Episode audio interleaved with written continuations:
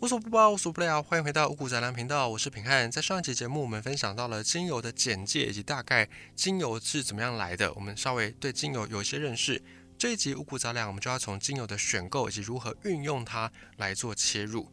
精油在买的时候，你可能会一头雾水，想说，诶，怎么这么多的名称，这么多的牌子，不知道从何下手。这时候呢，你可以先看这个精油是真是假。怎么看呢？看它的名称。它的中文可能叫做精油，可能叫做什么芳香油，各式各样的名字都有可能。水溶性精油也有可能。可是真正的纯天然萃取的精油，它的英文名称只会有一个，叫做 essential oil。这就是真正的精油，也是不要直接涂抹在你的皮肤上的精油。那精油就是我们在上一集讲到的，它可能通过蒸馏啦，通过压榨啦，通过各式各样的方式，从植物里面萃取出来的植物精华，这个就是真正的精油 essential oil。那么，如果你看到它的英文不是 essential oil，而是 fragrance oil，这就代表它是所谓的香精精油，也就是它可能也会有些天然的精油的成分，可是它还有额外再添加一些人工化学合成的香味，这叫做 fragrance oil，就是会有那个香气，可是成分就不是那么样的天然。因此，如果你很注重这一块的话，你记得一定要选 essential oil 去看它的标示。至于标示不清的东西呢，平安建议你最好就不要买了。既然这个厂商对自己的标示都没有那么样的细心的话，那可能它的成分也不会用到多好。所以这个时候，如果你没看它的标示到底是 essential oil 或者是 fragrance oil，这种产品通常会被归类在来路不明的产品，你最好不要考虑比较好。再来呢，还有一个状况就是，假设他跟你说，哎，我这个是哪一国哪一国牌子，可是呢，你去看它的产地。跟它的那个牌子的国家不符的话，你最好也不要选。不要说什么英国品牌，然后结果哎，你看它产地在中国深圳，那你这样怎么想都觉得怪怪的嘛，对不对？为什么你是一个中国这边生产的，但是你却要挂上英国牌呢？并不是说中国东西就一定不好，也并不是说英国东西就一定好，而是说上次这样子跟你标榜它是哪一国牌子，然后可是它的产地却不是那里的时候，那你自己也要多加的留意，多加小心。那么在这个精油的名称之外呢，还会有一些误区，还会有一些迷思，就是只要这个东西还有添加一些人工化学合成的香精，它本质上就不能够再叫做纯精油。如果是有其他添加物的，也不能够叫做纯精油。那么精油它会稀释在植物油里面，也就是我们在上一集讲到的复方油。这种复方油它虽然不是纯精油，可是它至少它有些成分是精油成分，那通常就是用在可能要按摩的部分变成按摩油，所以这个还算是可以接受。你也可以把它说成是扩充的复方精华油或者是复方的按摩油。可是如果以严谨的定义来说，只要它不是纯粹的植物萃取出来的天然的精华成分，就不再能够叫它精油。当然，是不是精油跟它纯不纯不必然有绝对关系，就是。像是这种按摩油，它可能不是纯精油，可是它成分不是人工化学。再来，我们针对几种精油的名称来做一个探讨。首先呢是香精油，在精油前面加了一个香的话，它有两种可能，一个是它真的是精油，而且它比一般的精油来得更香，所以我们就把它称之为香精油。那另外一个。更有可能的就是这个东西它不是天然的萃取精油，而是有另外添加一些人工的化学合成的香味，所以叫做香精油。只是一般厂商通常不会跟你说，哎，我们是香精油，不然你就知道它的成分不纯了嘛。所以大部分厂商会把这个香给省略掉，鱼目混珠。它明明不是纯精油，可是却跟你说它是精油，这个只能够靠自己张大眼睛去看一下它的标示成分，以及呢看它有没有一些认证。另外一种叫做香薰油，顾名思义就是要用在空间香薰上。可是呢，会这样子称呼这种香薰油的卖家，除非他真的不懂精油，要不然精油如果是真的纯精油，品质是优良的，你应该就直接说精油就好，你不用再硬要给它套上一个香薰油。就是这个东西它并不是只能够拿来香薰而已。所以如果它这个东西，他跟你说这个是真的精油，可是他又叫它香薰油，那你自己可能要打一个问号。可能它的成分就不是那么样的纯，而就算里面真的有精油，真的有那个天然的精油，可是它的比例多或少，你也不得而知。所以如果看到香薰油，你最好也是打一个问号。那么如果是真正的精油的香薰，因为纯精油、天然精油它本身是一种挥发性的物质，所以它的味道不会很久。如果你闻到有一款精油的味道是可以久久不散的，你今天晚上点了，明天早上还有这个香味。那它可能就是加了很多定香剂，这个也是一些化学人工合成的添加物，最好也是少碰为妙。还有一个在市面上现在超级流行，你只要打水养机，一定会跳出旁边这个关键字，叫做水溶性精油。水溶性精油也是一个被大肆渲染的产品。水溶性精油顾名思义，它就是说它可以溶于水。可是呢，真正的精油是不溶于水的，所以这个水溶性精油它就不是纯精油。当然，是不是纯精油跟它是不是有一些人工化学的添加物？不必然有绝对关系，像是按摩油，很多按摩油它不是纯精油，它就是用纯精油去加一些植物油调和。可是呢，植物油它如果是天然的。那它也算是一个没有人工化学添加物，只是它也不是纯精油就是了。所以是不是纯精油？就算它不是纯精油，它也不一定是人工化学合成的精油。但是它如果是纯精油，它一定就是天然的成分的精油。那这个水溶性精油，就是现在厂商也知道说，一罐精油可能动辄两三百块，一般消费者也不是那么样容易买下手，所以他们就在这个精油里面做稀释。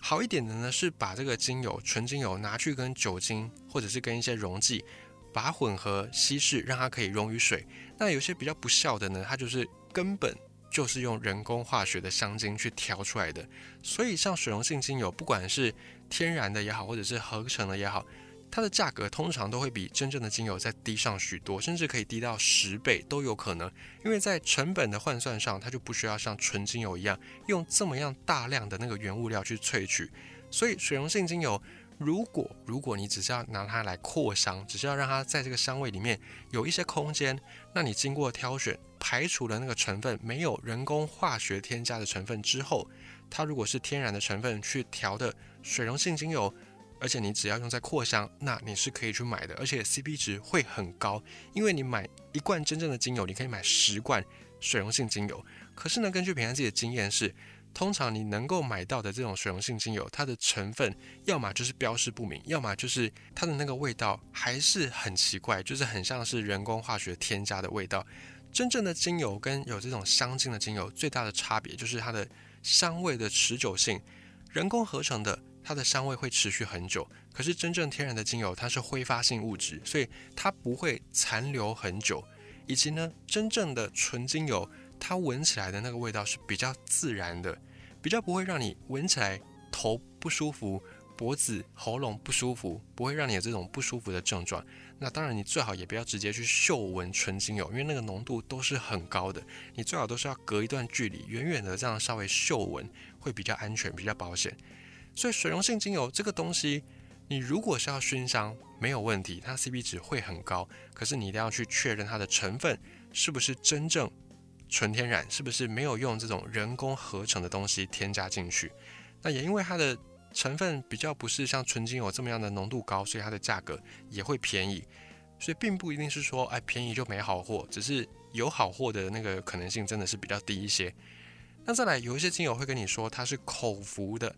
其实精油本身就是农作物，那农作物能够就直接这样吃吗？也不一定，因为精油它是一种浓度很高的萃取的物质，所以最好也是不要直接口服。如果你真的要口服的话呢，你尽量去选择那种纯露，像纯露它的浓度就没有那么高，那它一样会有一些精油附带的效果，可能它的效果就没那么强。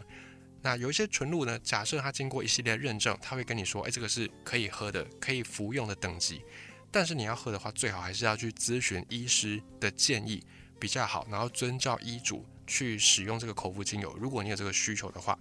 那么说这么多，最后就是要再提醒大家，在选购精油的时候，一定一定要注意它的标示。那平安自己我也稍微分享一下我当初在买的这个过程。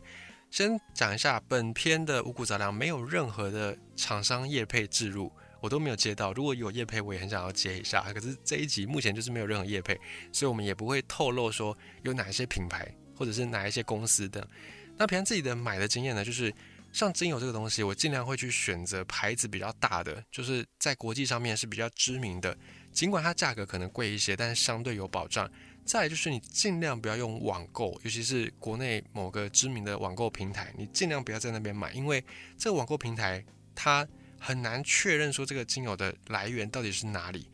我会选择去实体的门市，一来实体门市它毕竟会在经济部商业司有登记嘛，所以它在法规上面你会有比较保障。如果真的出了问题，诶，至少你不会找不到人，你不会像那个网络平台，这个卖家把账号砍掉，可能你就也追不到了，求偿无门。所以我自己的习惯，我就是都在门市的店去买，然后是一个在。